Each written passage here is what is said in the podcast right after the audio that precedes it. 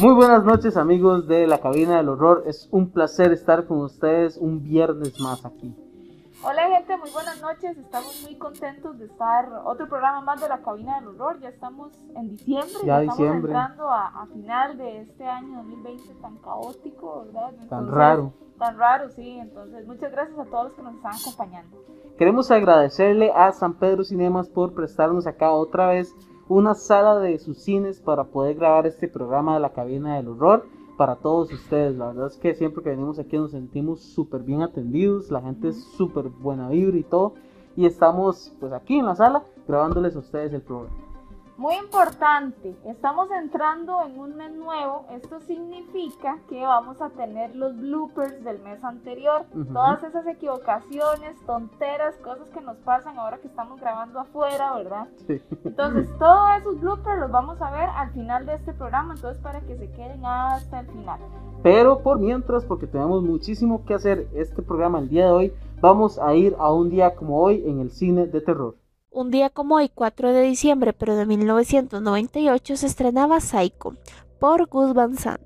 Huyendo de la justicia, Marion Crane se refugia en el motel de Norman Bates, un hombre oscuro cuyas víctimas caen en las misteriosas redes de su madre. Un día como hoy, pero en el 2007, se estrenaba Werewolf the Devil's Hound por Gregory Parker. Kevin lo tenía todo, un apasionante trabajo pirotécnico, una familia amorosa y una hermosa esposa, hasta que un encuentro casual con la nueva chica en la ciudad lo ayudó a liberar su bestia interior. Un día como hoy, pero en el 2013, se estrenaba Transylvania por David Hilbrand, parodia de terror en el que un grupo de universitarios hace un semestre en el extranjero en Rumania y se dan cuenta de que si la fiesta no los mata, los vampiros podrían hacerlo. Un día como hoy, pero en el 2012, se estrenaba 12 del 12 del 12 por Jared Cohn. Cuando el bebé Sebastián nace el 12 del 12 del 12, todos los que los rodean comienzan a morir. Muy pronto, su madre se da cuenta de que su hijo es el engendro del diablo. Un día como hoy, pero en el 2015, se estrenaba Dementia por Mike Testing. Después de ser diagnosticado con demencia, su familia separada obliga a un anciano veterano de guerra a contratar a una enfermera, solo para descubrir que ésta alberga un secreto siniestro. Un día como hoy, pero en el 2018, se estrenaba Sly Bells por Dan Walker. Es Nochebuena y tres mujeres disfrazadas se encuentran con el malévolo demonio navideño Krampus.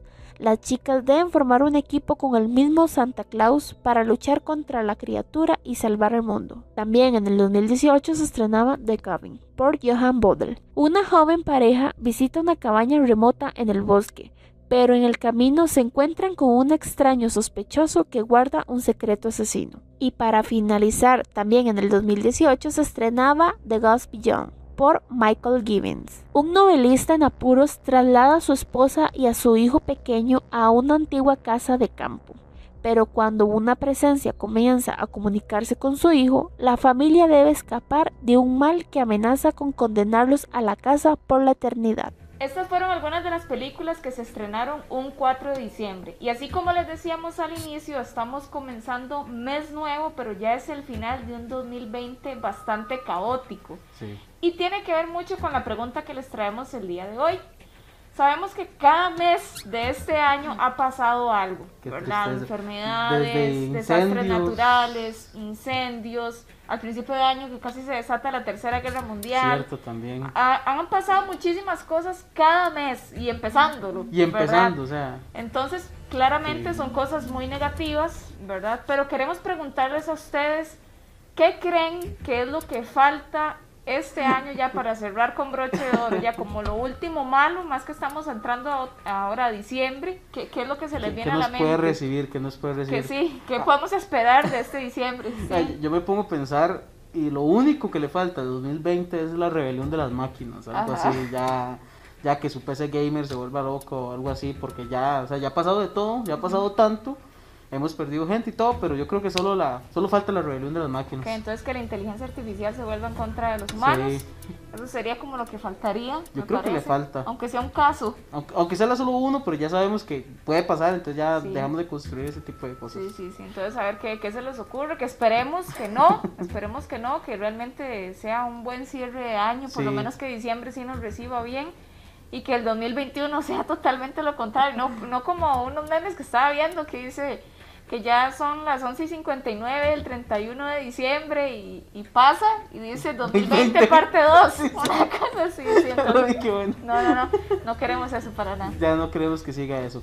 Y es hora de iniciar con el tema principal de la noche. Pero antes hay que hacer un pequeño paréntesis y un disclaimer, porque Horror Hazard no promueve lo que vamos a hablar el día de hoy y tampoco vamos a decir que es real o no es real. Simplemente vamos a darles información a todos ustedes para que estemos empapados con los temas que nos rodean día a día. Exacto. Y el tema del día de hoy se titula Conjurando lo desconocido. ¿Qué significará esto? ¿Qué significa?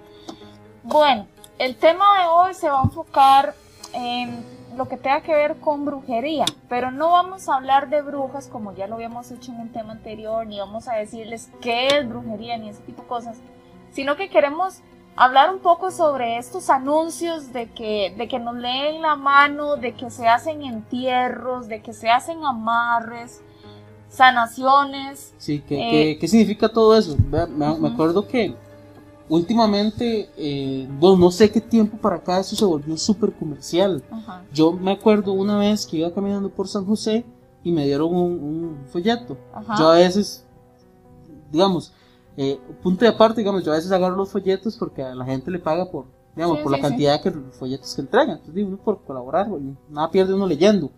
Y ese día me dieron uno y yo dije, fíjense de una iglesia, porque se veía como una iglesia, unas cosas, pero no lo vi bien. Cuando yo saco todos los papelillos que andaban en la bolsa en mi casa, veo ese papel y en realidad era un anuncio de amarres. Ah, Era amarres, brujería, lectura de cartas y limpieza. Entonces yo me quedé como, ¿what? ajá. O sea, ¿en qué momento eso se volvió tan normal para la gente? De hecho, si ustedes ven en los periódicos, usualmente, en la parte de anuncios, eh, están un montón que dice, hago que tu pareja se regrese arrastrándose, que así, que llegue ¿En llorando, amarro aquí, amarro, o sea, ya cosas ya muy fuertes. Pero, pero lo curioso es qué tan legal es esto y qué tan ilegal es. O sea, es que es, es que es algo muy extraño. yo creo que hay quizás- una línea, Ajá. hay una línea muy delgada que digamos, si usted cree, es que también hay gente que mezcla esto con la ley de la atracción. ¿Ha leído sobre la ley de la atracción? Que dice que si usted piensa algo o lo quiere o lo desea, va a suceder. Eso es lo que habla más o menos. Entonces, hay gente que mezcla este tipo de cosas, pero hay una línea muy delgada entre lo que se puede intentar y el fraude. Yo creo que por eso es que usted dice que qué tan legal sea. Porque si yo le digo a usted, mira, pagame 50 mil colones y voy a hacer que mañana te depositen y te, y te ganes dinero, porque esto va a ser un amarre de dinero, eh, y, usted me paga la plata y yo me desaparezco, ya eso es fraude, digamos. Claro. Ya eso es fraude, publicidad eh, Engañosa. engañosa, eh, no sé, es mucha, mucha cosa. Entonces, hay una línea muy delgada. Sí, o sea, estamos, muchos estamos de acuerdo de que esto se presta facilísimo para el fraude. O sea, es súper fácil. ¿Por qué? Porque se juega también con la desesperación de la gente, Ujú. ya sea por trabajo, salud, este, situaciones amorosas, ¿verdad? Familiares. Entonces se presta para eso. Ujú. Ahora bien, ¿qué tan cierto podría llegar a ser esto? ¿Qué tantas personas realmente tienen ese don? Que era como lo que hablábamos la vez pasada, que tiene mucho que ver con clarividencia y todo eso. sí. ¿Qué tan cierto será? Bueno, ¿Y qué yo- tanto utilizarán otra gente probabilidades? Porque, por ejemplo, si yo llego y me dicen, hay gente envidiosa cerca tuyo, pronto te van a llegar buenas noticias. Eso es como Eso muy es- general. ¿Y sabe qué aplica eso? Todo bien con la gente que cree, pero aplica mucho en el, en el horóscopo. Ah, sí. El horóscopo es como lo mismo, digamos, eh, yo soy Sagitario, digamos, yo soy Sagitario, yo nací en diciembre, y llegan y me dicen, Sagitario, eres una persona amigable, y a veces estás feliz, pero a veces estás triste. A todo mundo aplica. A todo mundo aplica, y yo se lo puedo poner a un Leo, se lo puedo poner a un, Ajá. a un eh, escorpión, que va, va a aplicar lo mismo, digamos, es como muy general, muy generalizado. Entonces es como, sí, yo leo la mano, mira, aquí dice que tenés dos decisiones que escoger. Normalmente Sí. siempre esto, uno tiene esto, decisiones, ¿verdad? sí. Esto ya propiamente son opiniones Ah, sí, sí, nuestras, sí, sí. ¿verdad? Obviamente yo sé que hay personas que sí creen en eso, Sí. que, que incluso van y hacen las lecturas y todo esto, pero no vamos a enfocarnos tanto en que sí es cierto o no es cierto, sino las cosas que hay.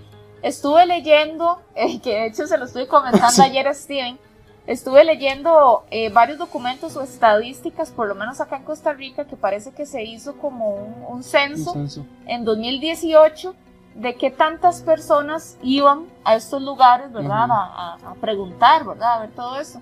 Y estaba viendo que estaba numerado eh, las razones por las que las personas iban. La número uno era por salud. Salud. Ajá, por salud. Ya sea para que se mejoren, para sanación o ver cómo va a estar su salud o la salud de alguien. La segunda era por relaciones personales, ya sea familiares o amorosas. Y la tercera era ya por situaciones laborales. Laborales. Exacto. Entonces me llamó mucho la atención. Sí, son, cosas como no sé, que, a todo mundo le puede pasar, digamos, eh, uno puede perder el trabajo en cualquier momento, eh, uno se puede enfermar en cualquier momento, puede perder eh, su pareja o pelearse con su mamá, su papá. Son cosas que pasan al día a día.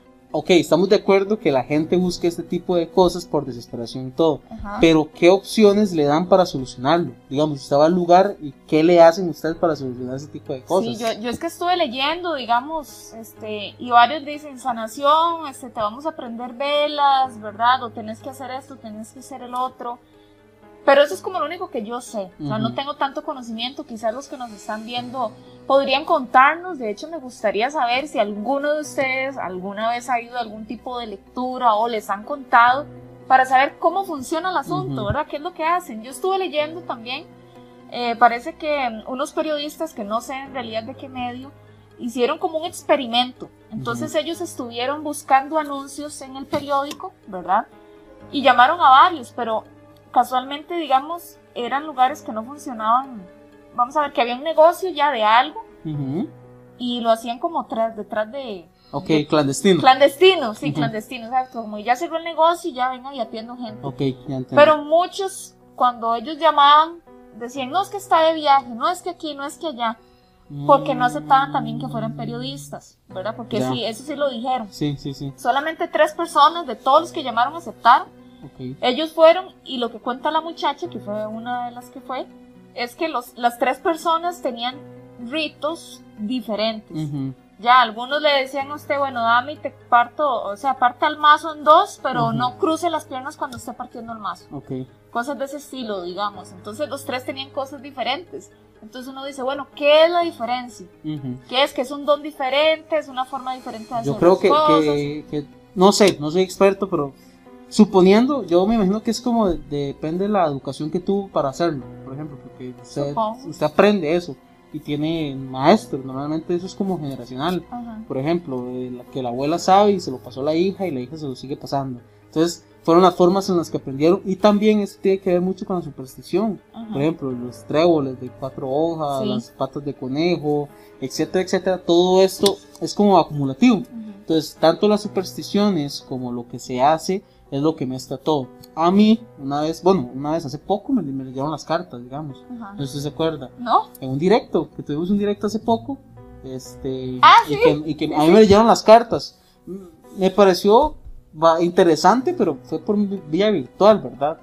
Eh, me sacaron las cartas, pero uno desconoce qué significa cada carta, ¿verdad? Entonces uno confía en lo que la persona saca para decirte la carta, ¿verdad? No sé, que sale el rey con tres espadas en el corazón, no sé ah, qué significa. Entonces, uno a veces desconoce este tipo de cosas, entonces también sería como bueno... Si es la misma interpretación de todas esas personas. Exactamente. Esa es mi duda exactamente. Porque una carta puede significar algo para usted, pero para mí puede significar otra cosa. Esa duda. Exacto. Entonces, si alguien sabe, por favor, coméntenos. Sí, ahí a ver cómo es que se maneja este asunto. Yo tengo un caso, yo conozco una persona que le hicieron un amarre. Un amarre de amor. De amor.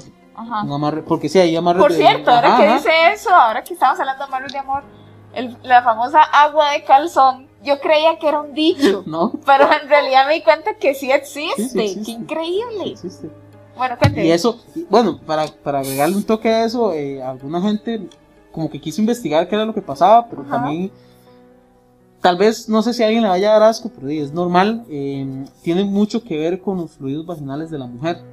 Y con la eh, ¿cómo es? La, bueno, el hombre es testosterona, la mujer es progesterona. Tiene que ver con la progesterona de la mujer. Entonces, cuando se mezcla todo esto y todos los fluidos, eh, genera una reacción en el cuerpo del hombre donde hace atractivo a la mujer. Así como un hombre es atractivo para la Entonces mujer. es más químico que de brujería. Es, tiene parte de sí, ciencia, sí, tiene sí. parte de ciencia, pero también hay cosas Ajá. que durante el proceso de agua de calzón Ajá. se hacen y se piensan también. Ajá. Entonces es como una mezcla de muchas cosas. Ah, bueno, ahora sí, a la persona que yo conozco se lo hicieron, pero no lo hicieron con agua de calzón, lo hicieron con rituales de magia. Ajá. Recordemos también que existen muchos tipos de magia, ¿verdad? Magia negra, magia blanca, magia roja, magia, no sé, muchos colores. Entonces a él lo que le hicieron, y justamente se lo hizo una persona que es eh, nativa, o sea, Ajá. es eh, aborigen. Ajá. Eh, él fue, hizo unas instalaciones de red, de conexión, Ajá. al parecer tuvo ahí relaciones con una de las muchachas de ahí. Cuando regresó a San José, venía perdido.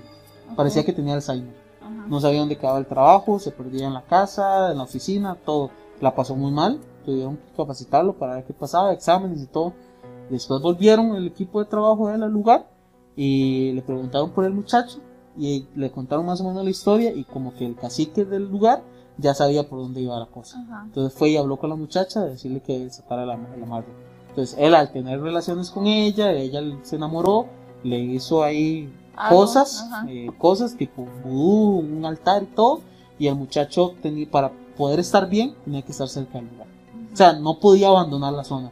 Él al abandonarla comenzó a, a perder. Ella deshizo la, la cosa y Ya. él ya volvió a la normalidad. Entonces es algo súper fuerte. Sí. Es muy fuerte porque son personas que no salen de ese lugar. Digamos, más bien ellos están tratando de llevarles internet y todas las casas, pero no quieren salir del lugar. ¿Qué? Y como que ya vienen con eso. Qué miedo porque yo siempre he pensado eso, o sea, a cualquier persona le pueden hacer un amarre. O sea, Sí. como si uno fuera cualquier cosa y le, le fueron y le cortaron uno un pelo sin darse cuenta y ya le hicieron el amarre. sí, o sea, qué fácil. Pero debería haber como un tipo de escudo de alguna manera Sí, que la persona tenga, no sé, o sea, energía súper positiva o... o no sé, hay, o- sí hay, porque digamos, no sé si usted sabe las maldiciones.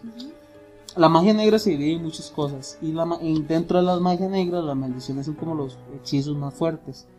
Entonces, las maldiciones son generacionales. Entonces, yo puedo maldecir a usted y va a ir a su hijo. a su Extraño. ¿verdad? Pero también funciona con las limpiezas. Si yo le hago una limpieza a usted, se vuelve generacional.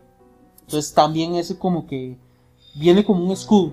Entonces, ese, ese escudo permite. Igual hay amuletos. Dentro de todo esto hay amuletos ya sean naturales, eh, creados justamente para algo que, que sirven para protección. De hecho, ahora está muy de moda este, las piedritas, Sí. los, no sé, los amatistas y todo este tipo de piedritas de limpieza, de protección y todo. Entonces, sí hay, yo creo que sí existe una forma de, de- de hacerlo, así como existen cosas para el mal de ojo, por ejemplo. Hay gente que pone unos amuletos fuera de las casas para evitar el mal de ojo. Bueno, muchachos, vean, ahora que estamos hablando de, de estos rituales y todo esto, vamos a pasar con Cari, que Cari nos tiene una pequeña sección para conocer qué rituales existen. Algunos, porque obviamente deben de haber millones. Entonces ella nos va a contar por encimita, ¿verdad? No es que se va a poner a conjurar nada, ni es para que ustedes se puedan conjurar, es nada más para darles información Ujú. exacto de algunos rituales que existen. Así que vamos a pasar con Cari. Les quiero hablar sobre algunos rituales. Bueno, primero les quiero aclarar que yo no soy una persona experimentada en el tema, pero sí localicé a una amiga mía que sí lo es. Y primero les quiero hablar sobre cómo limpiar lo que son anillos y atrapasueños. Estos son elementos que muchas personas tienen y que no saben que se limpian. Los atrapasueños se limpian con humo. Se puede usar humo de copal, humo de ruda, humo de salvia o humo de palo santo. La idea es limpiarlo cuando está cargado, no es que tenga una fecha especial o que se limpie cada cierto tiempo, pero sí cuando sintamos como que tenemos nuestro ambiente cargado. Los anillos, no sé si a ustedes les pasó que hace un tiempo mucha gente andaba como con unas piedritas guindando y si alguien más tocaba ya era como, ay no, no las toquen, que tengo que limpiarla. Lo mismo pasa con los anillos, se supone que son cosas que nadie debe de tocar. Y si alguien los toca o si sentimos que estamos muy cargados, lo más recomendable es ponerlos en un vaso con agua y sal durante toda la noche. Lo más recomendable es hacerlo en luna llena como les dije, cuando nos sintamos un poco cargados. Ahora vamos con un ritual de congelamiento. Es un ritual para aquellas personas que nos tienen como muchísima envidia. ¿Y en qué consiste? Bueno, vamos a agarrar un papelito y vamos a colocar el nombre de esa persona. Pero cuando vamos colocando el nombre, vamos a ir deseándole buena suerte, o sea, buena suerte en su vida, que siga con su vida, que nos deje en paz, puras cosas positivas, nada negativo. También hay que hacerlo con mucha, mucha fe y les reitero, en serio no se les puede desear el mal. Una vez terminando de escribir el nombre, vamos a colocarlo en un vasito de Gerber con agua bendita. Cuando lo colocamos vamos a meterlo en el congelador durante 15 días. Al pasar los 15 días se bota el vasito de Gerber cuando pasa la basura. Y un último ritual que les traigo es un baño. Los baños se dan mucho también cuando las personas se sienten como como muy cargadas, como que todo les está saliendo mal en sus vidas, entonces deciden hacerse un baño. Y muchos lo hemos oído, pero nadie sabe cómo se hace. Bueno, vamos a agarrar ajo, ¿verdad? Con la cascarita, también ruda, unas gotitas de limón y unas gotitas de vinagre. Y esto lo vamos a hervir en un litro de agua. Cuando ya lo hervimos, vamos a colarlo y colocarlo en una cubeta. Luego de esto, nos vamos para el baño, encendemos un incienso, el que más nos guste, puede ser lavanda, puede ser jazmín, puede ser el que ustedes quieran. Y empezamos a bañarnos. Mientras nos bañamos, vamos a dar una oración, la oración que ustedes quieran, las que les salga. Eso no hay ningún problema. Y pues no vamos a secarnos. Después de que nos echamos todo el agua, no nos vamos a secar con nada, sino que vamos a dejar que el agua se nos seque. Muy importante, hay que hacerlo de noche, ya cuando ya nos vamos a acostar. Como les dije al principio, esto no es que yo sea una persona experta, Horror Hazard no provee ninguna de estas cosas, simplemente es información que busqué y les quería compartir. Muchas gracias a Cari por esta información, ¿verdad? Es que hay muchísimas cosas ahora en, el mundo, bueno, ahora y toda, toda la vida han habido y dependiendo de las culturas y todo esto, por ejemplo, sin meternos mucho en la parte del vudú, porque ya eso es algo súper extenso, pero leí algo muy interesante y es que el vudú en ciertas partes no se considera ni como magia negra ni como magia blanca. Neutro. Es, como un neutro, entre comillas. Lo que pasa es que ellos, dependiendo de cómo se utilice, más bien le llaman magia roja. ¿Por qué roja? Porque cuando ellos están haciendo este tipo de cosas, la persona que está haciendo la ceremonia los ojos se le tornan rojos. Entonces de ahí donde ellos toman este magia roja. También estuve viendo sobre los muñecos vudú, ¿verdad? Que, que me risa porque, famosos, sí, sí. porque yo en realidad lo único que lo he visto es en fábulas, más que todos los padrinos mágicos, que si usted le hace algo al muñequillo, ya la persona ya le pasa exactamente lo mismo. No necesariamente. Y no siempre es para cosas malas no siempre es para cosas malas, según estuve leyendo, parece que también es para traer fortuna, por ejemplo, usted hace el muñequito vudú y le pega una moneda, ahí como un alfiler, y eso es para traerle dinero, entonces es para todo ese tipo de cosas, yo no conozco en realidad, pero es lo que estuve leyendo y me parece interesante. sí, es, es que también estos muñecos, ustedes les puede hacer cualquier tipo de cosas, digamos, yo he leído también como que la orina de algo sirve para tal cosa, o mm, echarlo en, la tierra sirve para otra cosa, ponerlo en un cajón sirve para otra cosa. Entonces es como simbolismos muy extensos que, en esto a veces la mente no nos da para poder entender todo este tipo de cosas que existen, porque en internet hay, hay plataformas de internet donde se puede contratar servicios profesionales. Se puede contratar a, no sé, un diseñador, puede contratar a un escritor, a una voz de locutor. Pero también puede contratar brujería. Brujería, hechicería y amarres. Es cierto. Y a usted le mandan el correo, usted paga y le mandan el correo con los pasos a seguir y le dan seguimiento y todo. Y, y ahora que habla esto de los entierros, eso es súper peligroso. Estuve leyendo un montón de casos. Em, bueno, el, bendito amarre de amor, estuve viendo que en Costa Rica también hubo un caso de una muchacha que estaba con el novio. O sea, ya había terminado una relación, estaba con el novio y parece que el exnovio le hizo algún tipo de brujería y conjuro porque ella dejó al novio actual y se fue con él, pero así como... Como si nada, como sí, como, nada. Sí, como así de la nada. Y ella sabía que pasa. Sí, bueno, pero ya es otra historia. sí, sí, sí. Pero, pero digamos que ella ya ni siquiera lo quería, no sabía en realidad por qué seguía con él, pero le costaba irse. Ella estaba comentando que este, ella escuchaba al tipo cuando ella estaba durmiendo, que él llegaba y decía cosas mientras ella estaba dormida, que llevaba como unos puros y se iba para un parque, que habían velas. Dice que, bueno, suena, a la gente le puede dar quizás asquillo, pero eh, los protectores y las toallas que ella utilizaba las botaban al basurero y ya no estaban, pero no era porque se las había llevado a la basura, o sea, el tipo las, agarraba. Exacto, entonces ella buscó ayuda y ahí fue donde se dieron cuenta de que el tipo le había hecho un, un amarre. De hecho, agua de calzón. Ahora, no entiendo cómo, o sea, no sé si agua de calzón de él o cómo funciona, algo sí. Pero algo mezclado y Ay, ya me acordé de algo. ¿Qué? ¿Sabe cómo funciona eso también? ¿Cómo? Me, acor- me acordé, ahorita que estaba, tuve como un throwback ahí en una reunión que yo tuve con unos compañeros y me contaron de un caso también de que pasa eso, donde no se quiere, de- no se quiere ir de un lugar. Ajá. Y me dijeron que fue lo que, lo que hicieron fue agarrar una foto, por ejemplo, yo quiero que usted esté con- conmigo aquí siempre, Ajá. le agarro una foto suya y la meto en el zapato.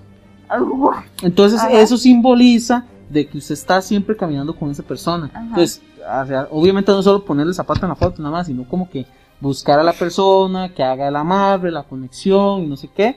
Y ya usted mete la foto en el, en el zapato y ya usted no se va de ahí.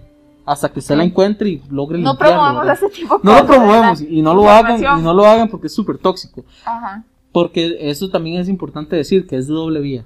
Sí. ¿verdad? Si Sí, usted sí, hace, exacto. usted también recibe. Sí, exacto. Vieras que había algo muy interesante así por encima Ujú. con la cuestión de los entierros, porque hay tipos diferentes de entierros. Ujú. Este, y estuve leyendo también que a veces las personas que lo entierran, ya por hacer una maldad, Ujú. el entierro se mueve de lugar. O sea, ¿Cómo se mueve de se lugar? mueve de lugar. Es decir, que si la misma persona que lo enterró puede que mañana al desenterrarlo ya no esté justamente ahí, sino que se movió a otro lado de la Ok. tierra, digamos, Sí, del sí, mismo, sí. qué sé yo, un jardín que eso es posible. También estuve viendo que si usted desentierra algo, digamos, usted se dio cuenta que le enterraron algo en su casa, y usted lo desentierra, nunca en su vida tocarlo, ni No con las manos, ni con los guantes, hay que tocarlo con pala o con cosas así, digamos, y tiene que irse a tirar, creo que, no me acuerdo si era un cauce de un río o algo como para que ya se deshaga.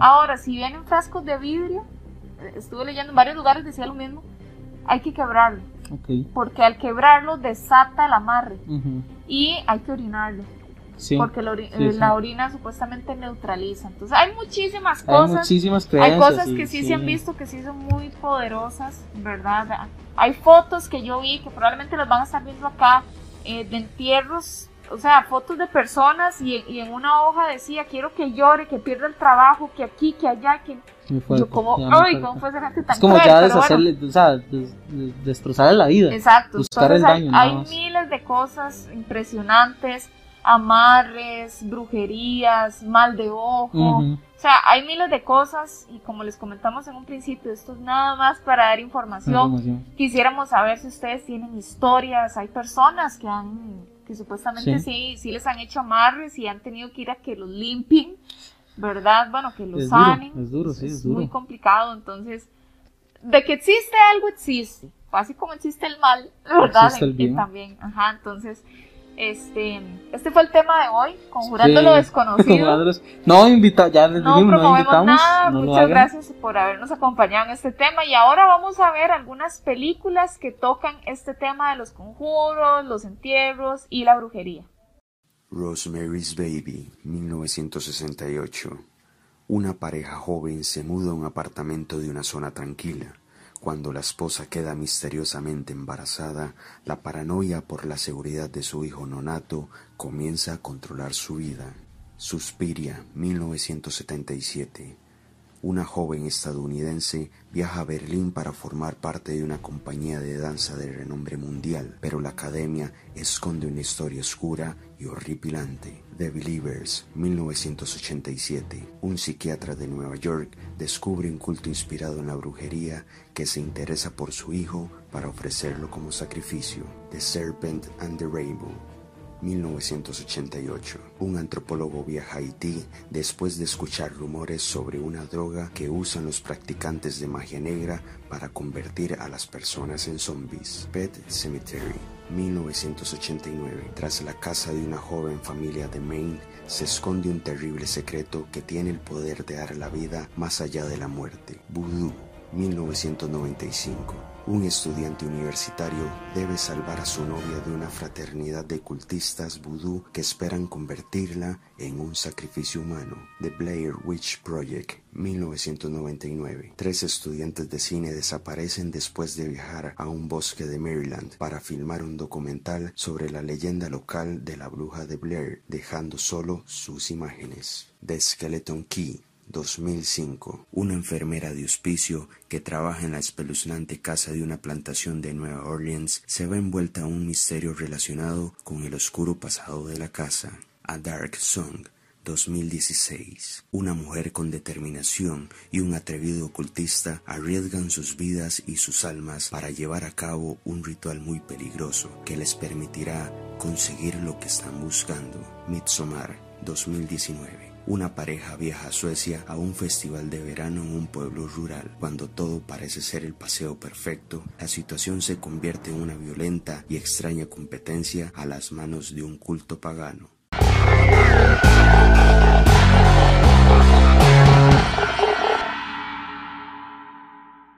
Bienvenidos amantes del terror. El día de hoy visitaremos Irlanda específicamente el Club del Fuego Infernal de Montpelier Hill. Más específicamente, este club se ubica en el condado de Dublín, en Irlanda. Pero antes de comenzar, ¿qué es un Club del Fuego Infernal? Estos clubes son sociedades elitistas hedonistas que se originaron en el siglo XVIII en Gran Bretaña e Irlanda. Estos clubes normalmente se asocian con rituales satánicos y orgías, aunque aquellas personas que los defienden aseguran que se trata de una sociedad que se reunía para blasfemar en contra de la religión cristiana, pero que en efecto había un exceso de alcohol y prostitución. Ahora bien, ¿qué tiene en especial el Club del Fuego Infernal específicamente de Montpelier Hill? Bueno, este sitio de reunión se construyó en la cima de una colina por William Connolly en 1725. En la cima de esta colina existía ya un cementerio prehistórico. A Connolly esto le importó muy poco, ya que no solo invadió el terreno del cementerio y construyó allí su sitio de reunión, sino que tomó también piedras de las tumbas que ya existían en la colina y con ellas construyó su sitio de reunión. Muy poco tiempo después de haber terminado la construcción de este sitio de reunión, durante una tormenta, el techo de la edificación se cayó por completo y esto comenzó los rumores de presencias paranormales en el sitio. Algunas personas que vivían en las cercanías de este lugar aseguraban que aquí se practicaban misas satánicas y orgías, no solamente por separado, sino que también simultáneamente. Y esto los preocupaba mucho.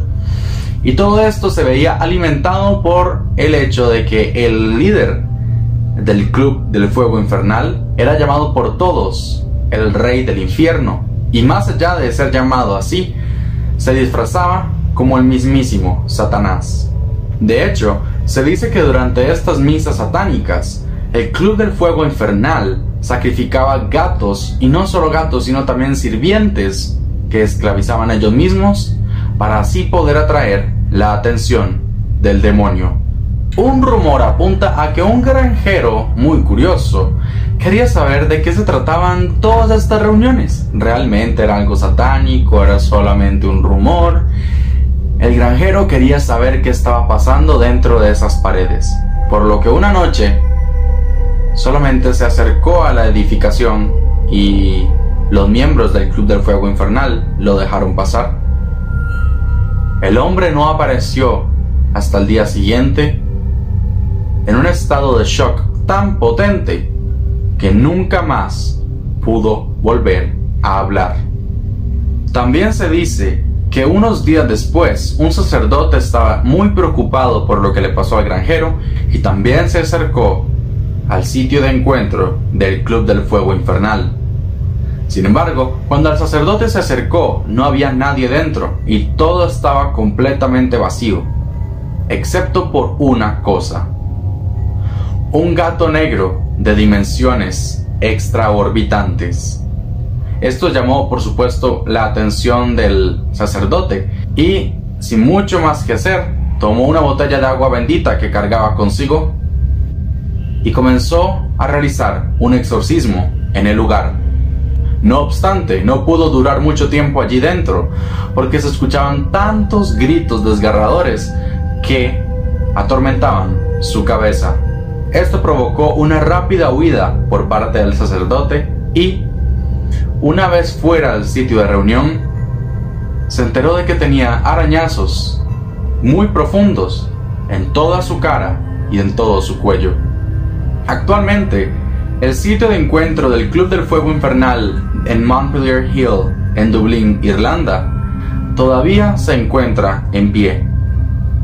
Eso sí, el sitio está parcialmente quemado y parcialmente destrozado por el paso del tiempo. Aún hoy, muchas personas que viven en las cercanías aseguran que muchos grupos satánicos todavía visitan el lugar para realizar sus ceremonias.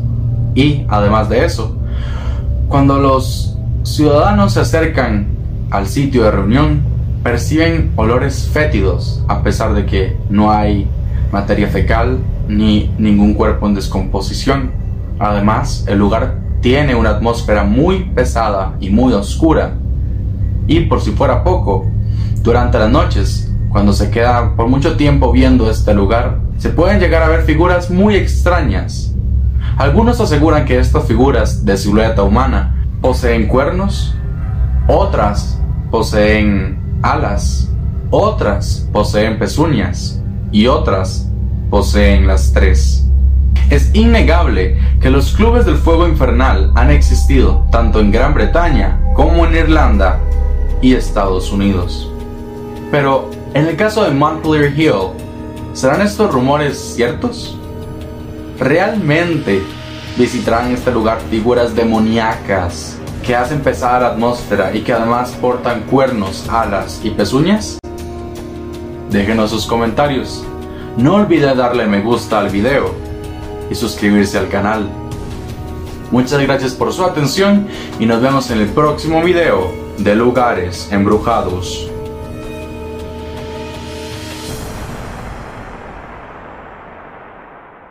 Muchas gracias por continuar en sintonía y así como les comentamos al principio, en este momento nos encontramos en una de las salas de San Pedro Cinemas y queríamos extenderles la invitación a que vengan acá a San Pedro Cinemas, la casa del cine de terror, para que vean toda la variedad de películas que se encuentran de todos los géneros, pero especialmente del género del terror. Hay muchas películas, siempre hay bastantes estrenos, entonces ojalá que lleguen acá y puedan ver las películas. Y también tienen una sección especial donde tienen películas exclusivamente del género del terror para que ustedes vengan. Y aprovechando que estamos acá también, me acuerdo que hace 15 días vimos un tráiler, ¿se acuerdan? En la pantalla grande, que fue un tráiler muy bonito porque ya habíamos visto, Sí, ya lo que ya lo conocíamos, y es de la película documental El psicópata, crónicas de un caso sin resolver. Anteriormente habíamos conversado con Stephanie Céspedes, que ella es la directora de esta película documental, pero esta vez vamos a tener una conversación más íntima, ¿verdad? Con ella, que hicimos una entrevista en Hopeless, para que ella nos comentara un poco más de esta película documental que está próxima a estrenarse. Exactamente. Entonces vamos a ir a ver la entrevista. Hoy nos encontramos acá en Hopplers y tenemos a una invitada muy especial, la directora y productora del Psicópata, la crónica de un caso sin resolver. Stephanie, bienvenida. Hola, gracias. Gracias por el espacio. Qué bueno. Stephanie, bueno, este, la verdad para nosotros es un, es un gran agrado tenerte acá, es un halago. Y bueno, ¿qué tal si nos comentas un poco de vos, tu vida personal, todo? Eh, bueno, yo soy directora de fotografía, o sea, trabajo generalmente como foquista o como grip, que es la persona que ilumina, ¿verdad? Pero tengo este proyecto en paralelo que va un poco atado de la mano de, eh, soy estudiante de antropología en la UCR y yo creo que ahí se une un poco la parte de antropología con la parte audiovisual, ¿verdad? Que tengo desde antes. Y ahí es donde nace el psicópata y toda esta parte de la producción y dirección de documental al lado, digamos, de mi carrera diaria. Esta producción, ¿qué fue para vos? Fue bastante larga, ¿verdad? Es un largometraje. ¿Y qué fue para vos? ¿Fue muy difícil hacerlo? En realidad no. Sí, tiene como muchos altibajos, ¿verdad? O sea, al principio, también por el, por el tipo de documental, todo llevó y, y muchos, mucho tiempo de investigación sobre el caso. Después, bueno, también es mi primer largometraje, yo tengo un cortometraje, pero es mi primer, digamos, mi primera película así larga. Entonces, todo el proceso desde que se generó, se generó la idea y decidimos empezar a grabar la película hasta, bueno, ahora, ¿verdad? Porque uno puede terminarla y después tener el estreno y después tener los festivales y las salas y todo un montón de cosas. Entonces, podría decirse que hasta el estreno, que fue el año pasado, fueron tres años. Y yo quería preguntarte, ¿por qué escogiste el psicópata? O sea, ¿qué fue eso que te motivó a escogerlo? Ok, sí, es una mezcla de cosas, porque viene la parte, como te dije, como de antropología, ¿verdad? De mi vida, que tal vez me hacen poner interés en ciertas cosas, ¿verdad? Y ciertos análisis. De hecho, el documental también es un análisis de, social y político de cómo el caso afectó a la época. He visto que este caso es por decirlo así, para, digamos, estudiantes de criminología, es un caso fundamental que todos tienen que conocer porque fue algo que impactó en aquellos tiempos, ¿verdad?, a toda la población costarricense. Sí, de hecho yo en varias ocasiones, así como cosas que no son planeadas, eh, he tenido la oportunidad de encontrarme con tanto con personas que trabajan en el OIJ, que yo tal vez no conozco porque no tenían relación al caso, como también estudiantes de, de criminología, ¿verdad?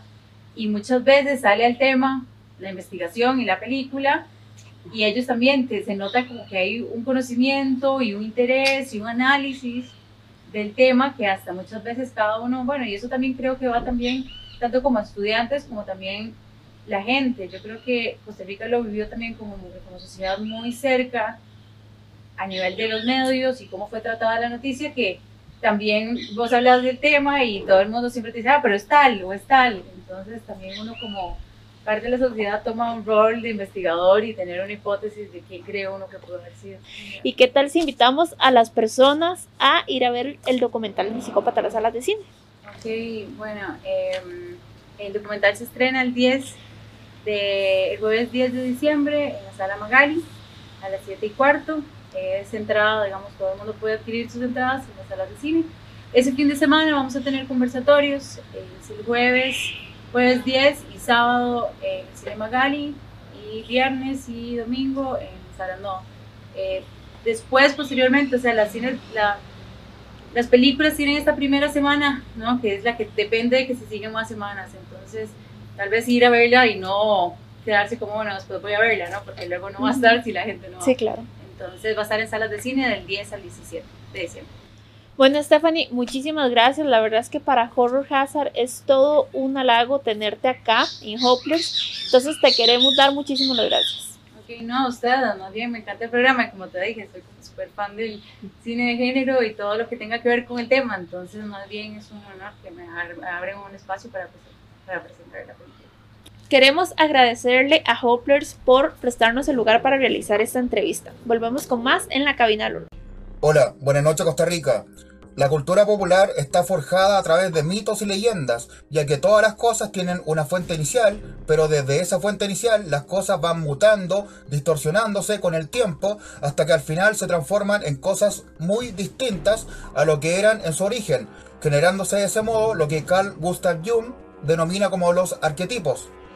Por darles un ejemplo, cuando Hoy en día, la mayoría de las personas escuchan el nombre Frankenstein, se imaginan a un monstruo, pero en realidad, según la novela de la señora Maricelli, Frankenstein es el nombre del científico Victor Frankenstein y el monstruo que creó no tiene un nombre, por lo cual las personas cuando escuchan la palabra Frankenstein deberían imaginarse a un científico, pero sin embargo con la deformación de la fuente inicial, hoy en la actualidad las personas cuando escuchan la palabra Frankenstein se imaginan al monstruo de la novela y no al científico de la novela.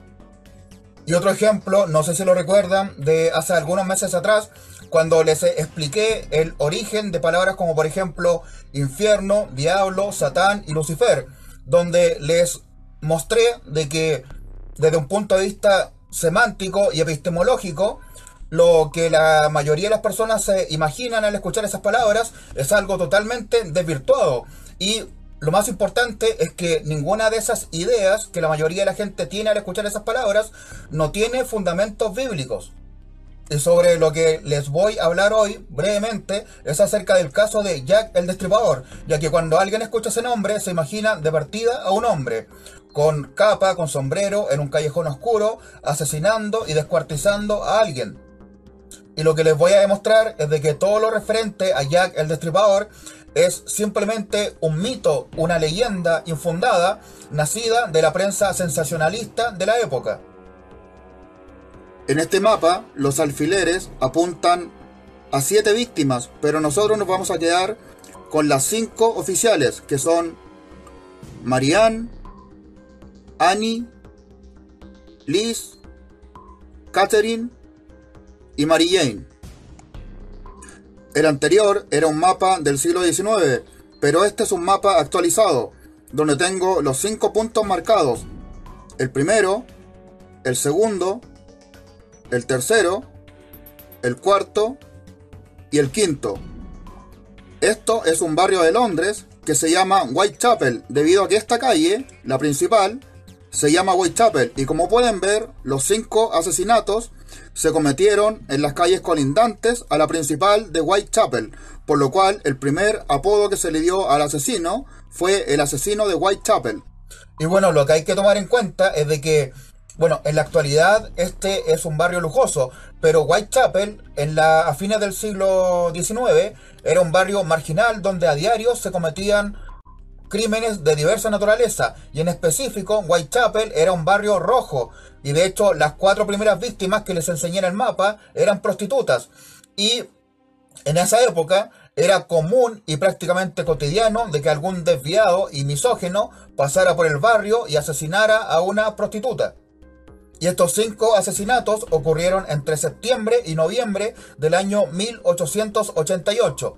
Y se cree de que el asesino fue una misma persona debido a la violencia inusitada en los cinco asesinatos y debido al patrón de que las cinco víctimas murieron degolladas y se les abrió el vientre y se les estirpó algunos órganos, excepto a la tercera que simplemente la degollaron y nada más.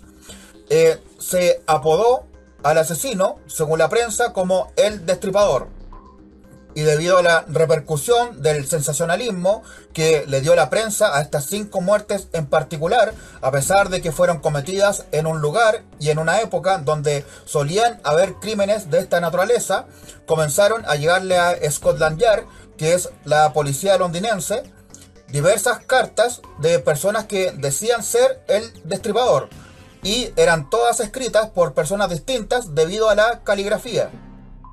Aquí tengo una copia de las dos cartas más famosas. Como pueden ver, ambas cartas están escritas por personas distintas, ya que la caligrafía es distinta.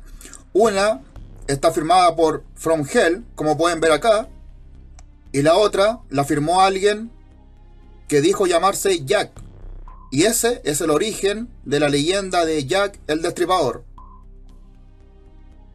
En conclusión, todo lo referente a Jack el Destripador es simplemente un mito y una leyenda que se inventó la prensa, ya que no se sabe si el asesino era un hombre o si era una mujer, no se sabe si era una persona o si eran varias, y todo lo referente al nombre Jack viene como les enseñé recién de esa carta que perfectamente la pudo haber escrito un bromista. Entonces, todo lo que es el mito de Jack el Destripador se lo inventó la prensa para cubrir una serie de asesinatos que se cometían prácticamente a diario en un barrio marginal del año 1888. Y ahora alguien se preguntará el por qué la prensa se inventó esto. Bien, estamos hablando de una época en la cual no había televisión y no había internet. Entonces la gente lo que más hacía era leer el periódico. Y Estamos hablando del siglo XIX, el siglo de Edgar Allan Poe. Entonces, toda la gente lo que hacía era leer el periódico. Y para que la gente comprara el periódico, se necesitaba de noticias sensacionalistas, como por ejemplo esta de Jack el Destripador. Y eso es todo. Les mando a todos un cordial saludo desde acá, desde Chile. Pura vida. Adiós. En todas las ramas que tenemos en el árbol de Horror Hazard hay uno muy especial que yo le tengo mucho cariño que es el Club de Cine de Horror Hazard. Ya lleva más de un año dando conocimiento y compartiendo películas del género. Y queremos invitarlos a ustedes que si quieren ser parte del club de cine de Horror Hazard, manden un mensaje al número que va a aparecer acá en pantalla para poder conversar y unirlos al club tan interesante que hemos aprendido cualquier cantidad de películas, ¿verdad? Hemos visto películas desde los 1920 hasta los 2000, entonces es como un gran abanico de conocimiento y también es muy bonito porque siempre escuchamos opiniones diferentes y cada, cada uno tiene como su perspectiva de las películas y del género. Y se arman discusiones muy buenas. Entonces es genial, es, se pasa muy ameno, las reuniones normalmente son los sábados para que ustedes estén... Una vez al mes. Una vez al mes, sí. y hay tareas de ver películas. O sea, Qué mejor tarea que esa. Que ver películas de terror. Entonces están muy invitados a pertenecer al club de cine de Horror Hazard. Y ahora que estamos hablando de cine, vamos a pasar a nuestro bloque de recomendaciones. Saludos amigos de Horror Hazard. Del año de 1997, siendo la ópera prima del director Satoshi Kon, Perfect Blue recordada como una de las obras maestras de la animación y películas en general. Está basada en la novela del mismo nombre del escritor Yoshitaku Takeuchi, aunque de esta toma solamente el nombre y ciertas referencias de un guion preexistente del escritor de la misma novela, el cual Satoshi Kon reescribió desde cero. El mismo Satoshi Kon reconoció no haber leído la obra original al momento de realizar la producción. Vemos a Mima, una cantante de un grupo llamado Cham, quien decide cambiar su carrera a la de la actuación, obteniendo pequeños papeles al iniciar e incluso algunos que no la hacen sentirse feliz con la decisión que ha tomado. Todo esto complementado con el acoso constante que sufre por parte de un fanático, quien no acepta el cambio que ha realizado. Perfect Blue juega con la realidad de una manera espléndida. La música, sus detalles sonoros y la ambientación en general se mezclan en esta historia donde constantemente nos cuestionaremos, al igual que su protagonista, cuál es la verdadera mima y su realidad. ¿Qué tan difícil es despojarse de etiquetas que ya sea nosotros mismos o la sociedad nos ha impuesto? Presentando su historia lineal en sus primeros elementos, la trama avanza de forma más violenta tomando elementos oníricos donde Mima estará observando su acosador por todo lado. Verá una versión de sí misma con el traje de idol, teniendo momentos de elipsis que llegan a confundirnos, siendo esta una representación de lo que está experimentando Mima dentro de sí. Todo esto mientras ocurren asesinatos alrededor y nos lleva a generar conjeturas que hasta los últimos minutos lograremos encajar de una manera lógica. La música es otro de los elementos importantes. A través de ella nos transmite cómo se siente Mima en un entorno cotidiano, como un tren, su cuarto y su nuevo ambiente laboral. Simplemente es un agregado a una experiencia redonda. Otro elemento que vemos casi de una forma premonitoria son los peligros de Internet, que apenas está dando sus primeros pasos de masificación mostrando una forma de acoso digital y la violación de la intimidad.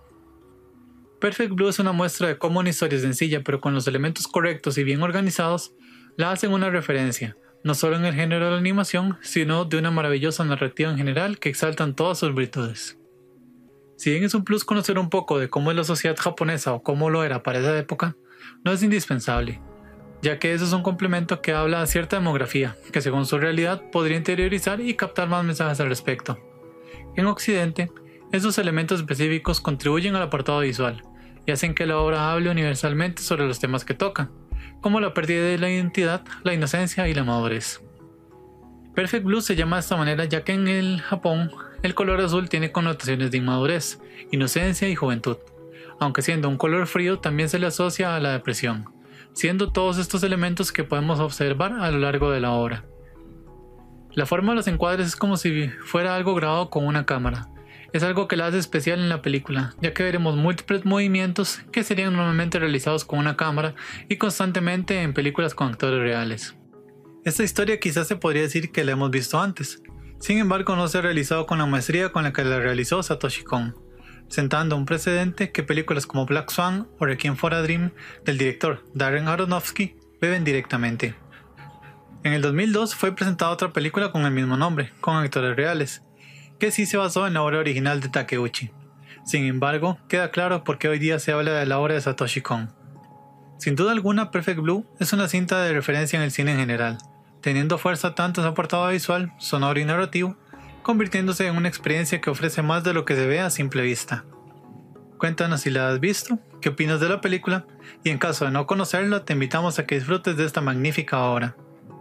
Nos veremos una vez más con otra recomendación acá en la cabina del horror. Muy buenas noches.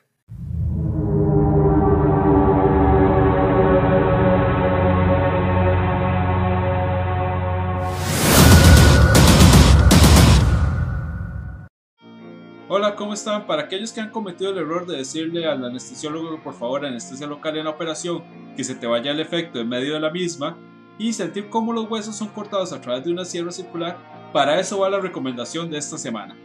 A cargo de la productora Fong Animation, reconocida por clásicos como Gone Crisis y AD Police, nos trae este magnífico anime llamado Blue Gender. Cargado de mucha violencia, acción, gore y terror, Blue Gender nos relata la historia de un joven que tiene una enfermedad incurable. Por ende, es puesto en una cámara criogénica con la esperanza de que un futuro se encuentre su cura. Sin embargo, despierta en el año 2033 de manera accidental para toparse con un mundo posapocalíptico dominado por criaturas terribles que buscan la destrucción del ser humano. Y para aquellos que disfrutan de Ataque de los Titanes, este es un anime que viene como anillo al dedo el cual cuenta con 26 capítulos, los cuales ninguno va a tener un final feliz, así que si ustedes están planeando cortarse las venas con galletas sodas, este anime les hará replantarse buscar algo más contundente. Una producción de 1999 con ese espíritu apocalíptico del cambio de milenio.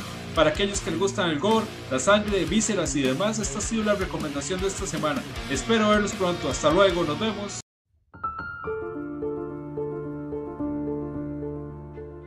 Bienvenidos, somos Horror Hazard, un proyecto 100% enfocado en el género del terror. Y les traemos la película Black Christmas de 1974 dentro de la sección de Horror Hazard del cine virtual de la Sala Garbo. Te invitamos a no perderte una de las películas más recordadas dentro del género del terror en la época navideña, donde una persona podría convertirla en algo sangriento. El, terror nos espera.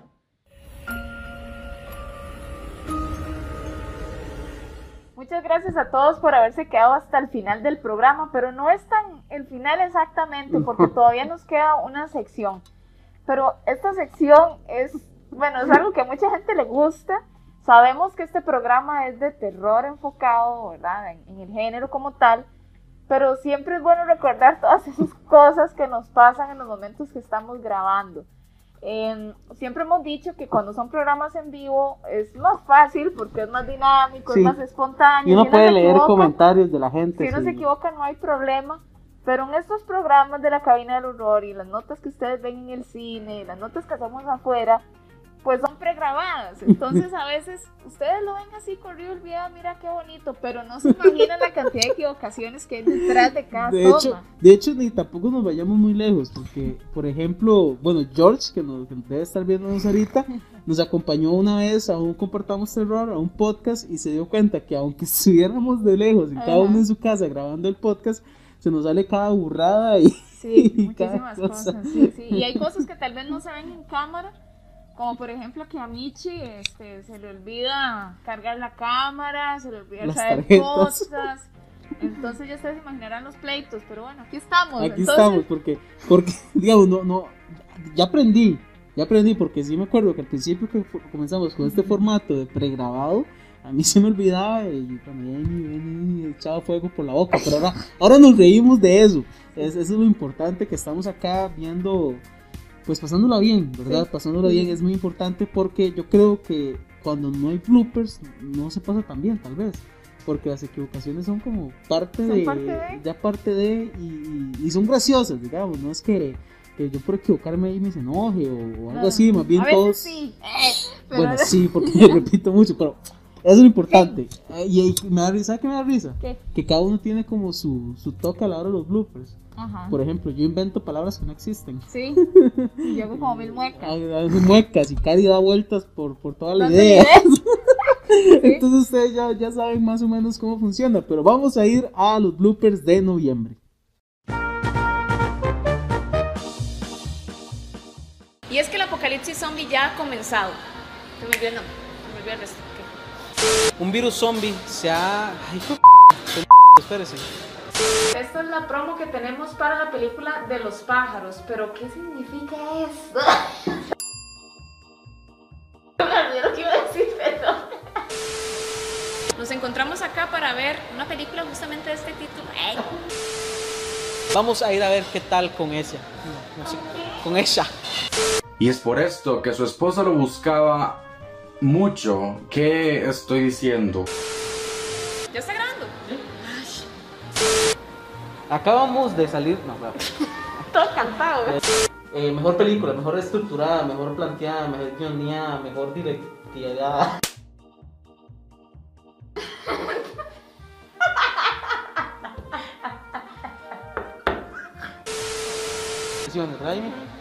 ¿Qué le pareció? Yo que siempre Ay, no, usted, yo, yo, Ok, yo- Viernes 20 de noviembre, felices de tenerlos acá y esperamos que disfruten el programa de hoy.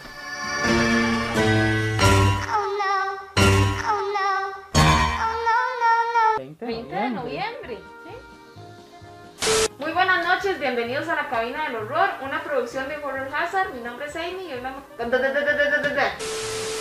Ustedes, porque bien saben que Horror Hazard tiene muchísimas, muchísimas. Sin embargo, el castillo también pasó. Pa pasé, pasé. No sé qué decir. Es no, no, el hueco.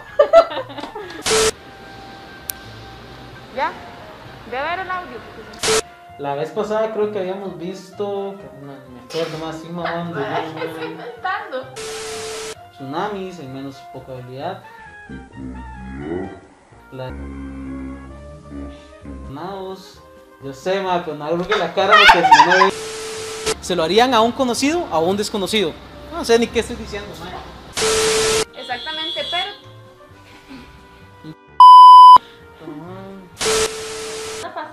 andábamos viendo la película La Bruja. Es una no, película. la noche era La noche de la bruja. Esta película se basa, eh, vamos a ver, eh, eh, eh, eh.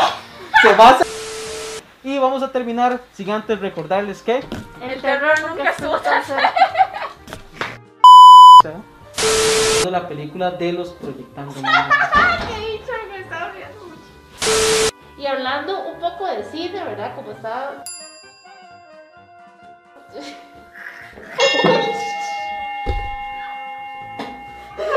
Se sacó el ojo. Hasta que sentí la brazo.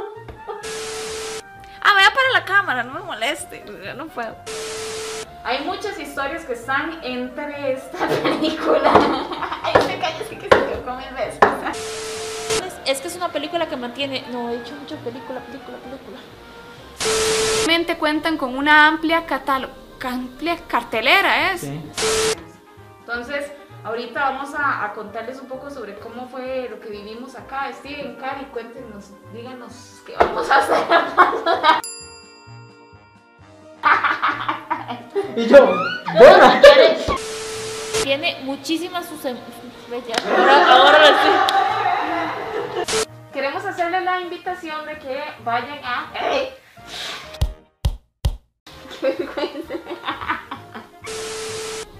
Te encanta el cine, pero especialmente las películas de terror.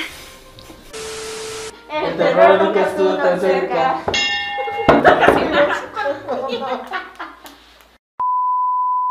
Gracias por seguir en compañía con la cabina del horror, pero lastimosamente estamos llegando al final. Pero antes vamos a darles unos anuncios muy importantes. El primero de todos es que Random Horror, el programa que tenemos los sábados, va a volver hasta el mes de enero. Vamos a dar un- una pausa, pero queremos agradecerles a todos los que estuvieron acompañándonos durante este año en Random Horror y también los que estuvieron en este torneo que acaba de terminar de remakes, reboots y nuevas adaptaciones. Muchísimas gracias a todos por el apoyo que nos han dado en Random Horror y el próximo año ese programa va a venir con muy buenas sorpresas y muy buenas cosas para todos ustedes. Importante también recordarles que el 19 de diciembre vamos a tener el programa de Entre Crónicas y Penumbras, ese programa de lo paranormal que a ustedes les encanta. Este mes, el mes que pasó de noviembre no tuvimos lastimosamente, pero vamos a volver con todas las fuerzas este mes de diciembre y a ver si no nos tiembla como octubre, ¿verdad? Sí, porque diciembre tiembla igual que Semana Santa, ¿ves? Sí, sí, sí, vamos a ver qué pasa ese, ese día de diciembre. Y esos son los anuncios. ¿sí? Exacto, sí, ahí los esperamos. Yo sé que ya es vísperas de Navidad y todo, pero lo paranormal nunca acaba, Mm. ¿verdad? Siempre fantasmillas por ahí. Entonces, acuérdense que el 19 de diciembre a las 10 de la noche. A las 10 de la noche, Importante, sí. a las 10 de la noche. Bueno, muchachos, queremos agradecerles por su compañía el día de hoy. Muchas gracias por sus comentarios y por siempre estarnos acompañando en todas las áreas de Horror Hazard. Nos vemos la próxima semana en un programa más de la cabina del horror. Y recuerden, El, terror, nunca estuvo tan cerca. Chao.